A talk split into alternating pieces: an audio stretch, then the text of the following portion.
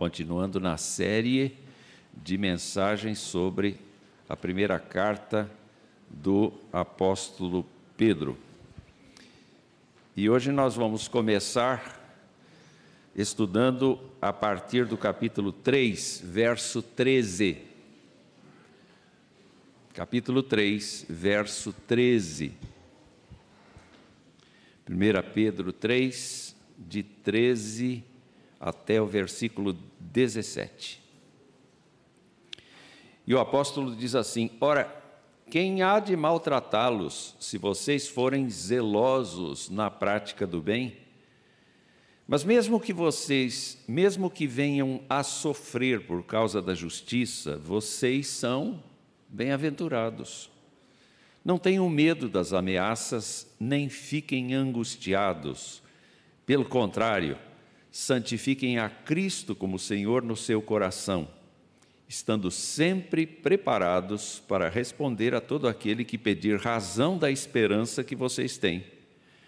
Mas façam isso com mansidão e temor, com boa consciência, de modo que naquilo em que falam mal de vocês, fiquem envergonhados esses que difamam a boa conduta que vocês têm em Cristo. Porque se for da vontade de Deus, é melhor que vocês sofram por praticarem o bem do que praticando o mal. Nós já vimos nesta série de mensagens a respeito da conduta do crente. E por que a conduta do crente é tão tratada pelo apóstolo?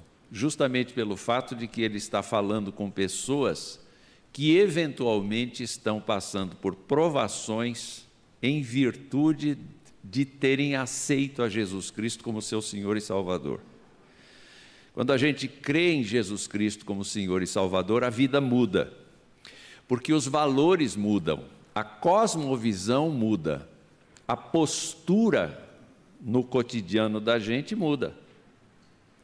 Porque a gente passa a aceitar a ideia de que há um Deus que não apenas se importa com a vida da gente, mas um Deus que tem todas as coisas sob controle e nos dá um procedimento para viver. A verdade é que Existe muita gente boa no planeta, muita gente que faz o bem, que faz a caridade, que faz, que tem uma postura assim admirável. Só que o crente não tem o objetivo de fazer coisas por fazer coisas. O crente não tem por objetivo fazer coisas porque é um idealista ou porque tem uma postura em que ele precisa ser ou fazer alguma coisa que o promova. O crente não tem este objetivo. Pedro vem dizendo desde o começo que os crentes são um povo especial para Deus, geração eleita, sacerdócio real, nação santa, povo de propriedade exclusiva de Deus, e isso faria qualquer um de nós se orgulhar disso. Entretanto, o objetivo de todo esse trabalho divino é de que esses crentes proclamem as virtudes dele e não as suas. Não as próprias virtudes, mas as virtudes de Deus. Nenhum crente diria: Olha como eu sou bom, olha como eu sou eficiente, olha como eu sou competente, olha como eu sou capaz. Mas diria: olha como Deus é grandioso, olha como Deus é maravilhoso, olha como Deus é poderoso, e assim por diante. Ah, então, Pedro foi, foi dizendo: vocês nesta terra são estranhos, são peregrinos, nesta terra vocês estão sujeitos à instituição humana porque vocês sabem que Deus está por trás da concessão de autoridade para as pessoas terem uma ordem social. Vocês, mesmo que tenham patrões que sejam negligentes para com vocês, não importa, sirvam aos seus patrões, porque vocês são crentes, porque vocês servem a Deus e vocês pratiquem o bem. Só que Pedro começa dizendo: ah, será que vai haver uma pessoa que queira maltratar vocês se vocês fizerem o bem? Todo mundo quer uma vida daquele tipo que se canta no fim de ano: é, muito dinheiro no bolso, saúde para dar e vender. Todo mundo quer isso, todo mundo quer uma vida pacífica, todo mundo quer sentar na frente da sua casa nas horas da noite sem medo de assalto. Todo mundo quer ter uma vida controlada. Mas o crente, quando pensa na sua conduta, porque é disto que trata o texto, da conduta que vocês têm em Cristo, verso 16, ah, Pedro diz: Quem vai maltratar vocês se vocês praticarem o bem? O que eu quero chamar a sua atenção é para o fato de que Pedro está dizendo o crente não pratica simplesmente o bem. O crente é mais profundo, é mais denso do que isso. O crente é zeloso pela prática do bem. O crente está focado na prática do bem. Lá no versículo 17, ele, ele vai dizer: é melhor que vocês sofram por praticarem o bem do que praticarem o mal. Se vocês praticarem o mal, vocês estão merecendo o castigo. Mas se vocês forem afligidos por praticar o bem, Pedro vai dizer que os crentes são bem-aventurados, no verso 14. O que, que é o zelo? O zelo é o cuidado, o zelo é o propósito, o zelo é a intenção. Hoje eu vou me levantar e o meu compromisso será praticar o bem. O apóstolo Paulo, quando falou do que é bem, ele disse algo mais ou menos assim: tudo que é verdadeiro, tudo que é justo, tudo que é puro, tudo que é tudo que é eficaz. Lá em Filipenses ele mostra uma série de coisas que constituem o bem. O bem constitui não apenas gestos de bondade, mas inclui gestos de disciplina, gestos de exercício da justiça, gestos de reprovação do erro gestos de postura em que o crente se mantém fiel ao padrão que Deus deu a ele. E não a condescendência com os erros, e não a condescendência com a, as iniciativas que vão contra a palavra de Deus. O praticar o bem significa isso. Não é fechar os olhos sem questionar aquilo que está errado.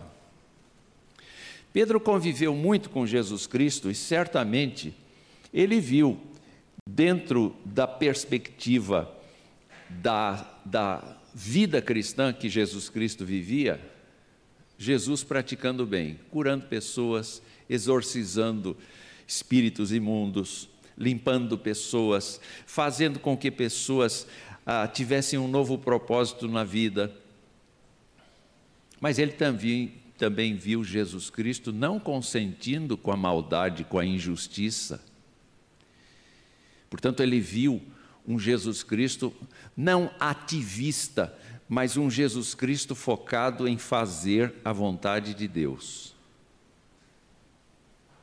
O crente foi obtido, foi alcançado, foi trazido pela graça de Deus à fé para ser uma pessoa que tenha uma conduta acima de todos os interesses humanos. Porque ele se reporta aos interesses divinos. Isso é alto para nós? É. Esse é um padrão exigido da Escritura? É. E Pedro, então, começa a mostrar aqui que é possível sim que haja alguém que possa nos maltratar. Na maioria dos casos, a sociedade é indiferente aos crentes, mas tem gente que implica com crente. Tem, acha, tem, tem gente que acha que o crente é soberbo. Tem, acha que o, tem gente que acha que o crente nunca poderia dizer que tem certeza da vida eterna. E, na verdade, o crente não pode dizer isso mesmo baseado nas suas próprias palavras, mas na palavra que vem de Deus. O que, que nós lemos hoje no Salmo 19? Não foi exatamente isso? Que a lei do Senhor é perfeita, ela alcança todo o nosso ser, e que o salmista termina dizendo que as palavras dos meus lábios e o meditar do meu coração sejam agradáveis na tua presença. Quer dizer, esse é o jeito do crente. O crente tem um vínculo com Deus e uma responsabilidade para com Deus. Então, Pedro aconselha os crentes, dizendo assim: mesmo que vocês venham a sofrer por causa da justiça, e ele está lembrando as bem-aventuranças aqui de Jesus, porque Jesus disse assim: Bem-aventurados os perseguidos por causa da justiça. Ele diz: Bem-aventurados são vocês quando por minha causa insultarem, perseguirem e mentindo disserem todo mal contra vocês. Ora, que benefício o crente ganha com isso, de ser insultado por ser crente. Na verdade, o Senhor disse: alegrem-se e exultem, porque é grande a sua recompensa nos céus. Pois assim perseguiram os profetas que viveram antes de vocês. Se você hoje é perseguido por causa de praticar o bem, exercendo a justiça de Deus no seu cotidiano, e você é insultado por isso, e você é recusado por isso, não tome uma atitude, que Pedro vai indicar aqui, negativa, mas assuma, assuma aqui que você é um filho de Deus. E se Deus está permitindo isso, se alegre. Se Deus está permitindo o sofrimento da sua vida, porque você é um crente legítimo, se alegre. Mude de cabeça. Pedro mostra como é que isso acontece. Ele diz no versículo 14: não tenham medo das ameaças, nem fiquem angustiados. Olha, quando a gente sofre uma intimidação, o nosso espírito se perturba, parece que as pernas enfraquecem. Não é verdade? Parece que tudo desmorona, porque nós estamos sendo insultados, por causa de falar a verdade, por causa de viver para o bem, por causa de fazer uma coisa boa, por causa de pregar um Deus que ama. E quando essas ofensas vêm, a tendência da gente, a tendência humana é encolher. É encolher. Pedro admitiu isto quando ele mesmo negou a Cristo. Quando ele foi intimidado pelos criados, você é um deles, ele encolheu. Ele foi até do lado oposto, porque ele acabou dizendo: sai, não conheço esse homem, e começou a falar coisas da vida velha dele.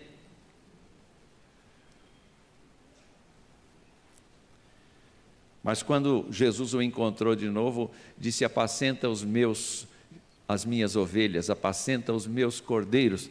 E sabe o que aconteceu, queridos irmãos? Aconteceu que Pedro, cheio do Espírito Santo, foi capaz de enfrentar as multidões, foi capaz de enfrentar o sinédrio, foi capaz de dizer: Eu quero expor aqui que vocês mataram o Senhor mas foi por vontade de Deus que o Senhor foi morto. Então vocês, a despeito da sua dureza de coração, fizeram a vontade de Deus. Olha a coragem que veio. A troca da timidez, do acovardamento para a coragem, para a ousadia.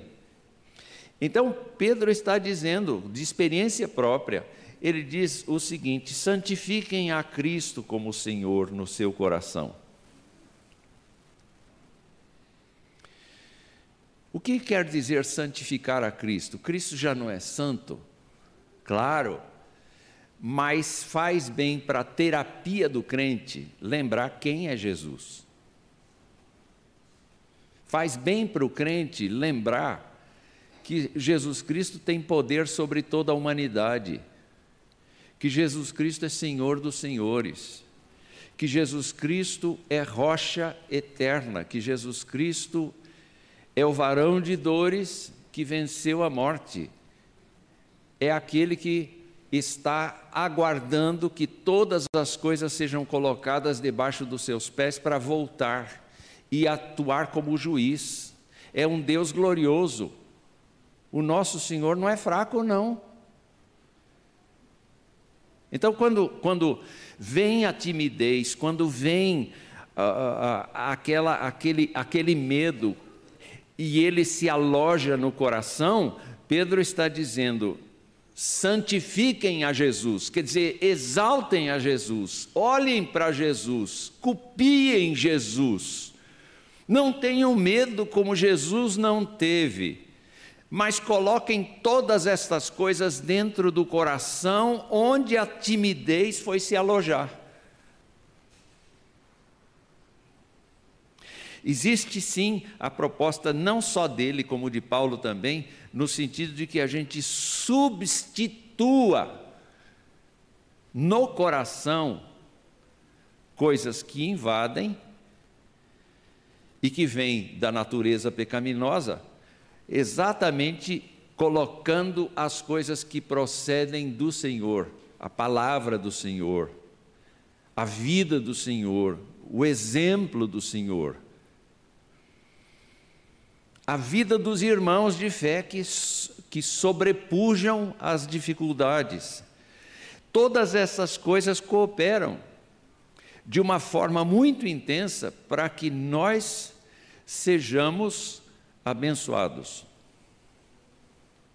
Mas não é só isso, eh, não é só a resolução do problema interno com relação à pressão que a gente sofre. Pedro está dizendo que a gente, além de, de trabalhar o nosso íntimo, santificando a Cristo no nosso coração, a gente deve ter um discurso pronto. Para qualquer pessoa que nos pergunte por que, que nós temos esperança na vida eterna, por que, que nós estamos, temos esperança em Jesus. Nenhum crente poderia dizer assim: olha, você está me pegando de surpresa, eu não estou preparado para responder. Por que, que eu sou crente? eu, eu, eu, eu ainda preciso pensar. Não, não, não pode haver isso. O apóstolo está dizendo que é necessário que cada um de nós tenha na ponta do, da língua o que responder quando uma pessoa pergunta. E eu fico lembrando que Jesus Cristo, falando com os discípulos, disse assim: Olha, vocês serão perseguidos pelas, pelos homens, e vocês poderão ser levados a tribunal por causa da sua fé. Mas não se assustem. Como assim? Jesus disse lá em Mateus: Por minha causa vocês serão levados à presença de governadores, de reis, para lhe servir de testemunho a ele e aos gentios. E quando entregarem vocês, não se preocupem quanto a como ou o que irão falar, porque naquela hora lhe será concedido o que vocês dirão. A assistência de Deus para um crente é impressionante. Porque basta o crente estar em comunhão com o divino, que o Senhor lhe dá o discurso.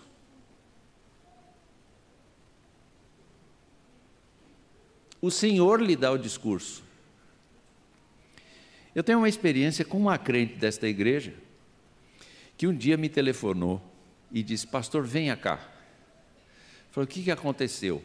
A minha vizinha perdeu o filho dela. Eu vi esse menino nascer e ele morreu de HIV com 25 anos. Pastor, vem cá falar com ela. Eu disse: Olha, infelizmente eu não posso falar. Eu não posso ir. Você conhece essa vizinha? Eu falei: Claro, pastor, faz muitos anos que eu conheço. Antes mesmo do, do rapazinho nascer, eu já a conhecia. Ela sabe que você é crente? Ela sabe, pastor. Então anota aí. Aí ela anotou alguns textos bíblicos. Falei, leia isso para ela. Eu não posso estar aí porque eu tenho um outro, uma outra frente de trabalho. Você, você fique aí e você leia com ela. Dali a umas horas ela me ligou de volta. Ai, pastor, falei, o que aconteceu? Como é que foi? Foi uma benção. Falei, como assim? Uma benção? Não, eu li os textos que o Senhor me deu, mas de repente eu senti uma vontade tão grande de falar de Jesus para ela. Falei da minha experiência, falei do que eu aprendi na igreja, falei, falei. Quantas horas você ficou lá? Fiquei umas quatro horas falando.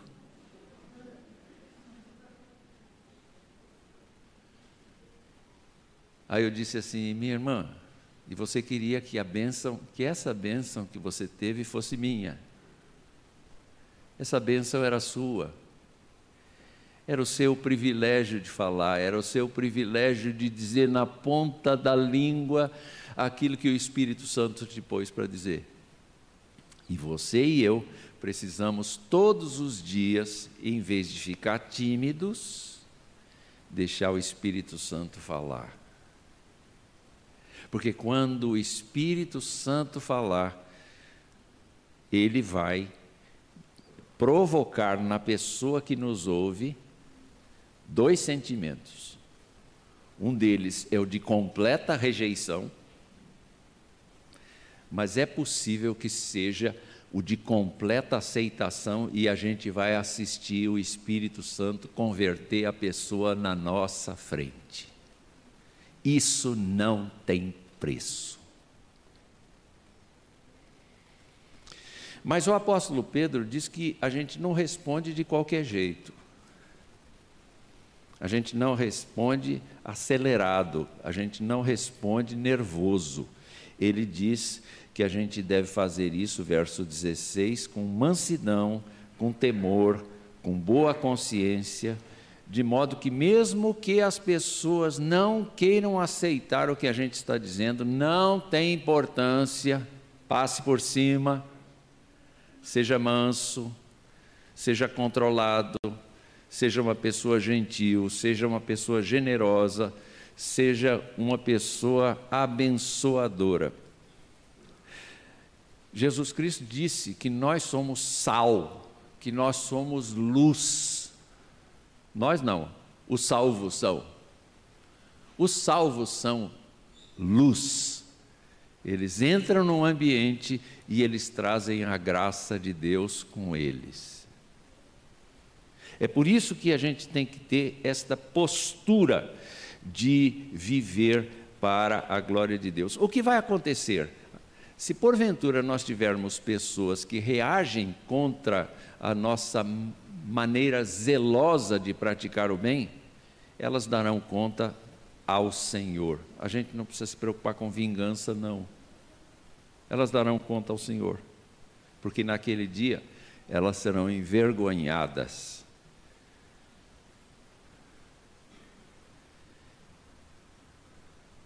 O que fica para todos nós, meus irmãos, é que Deus está no controle das situações boas e no controle das situações desagradáveis.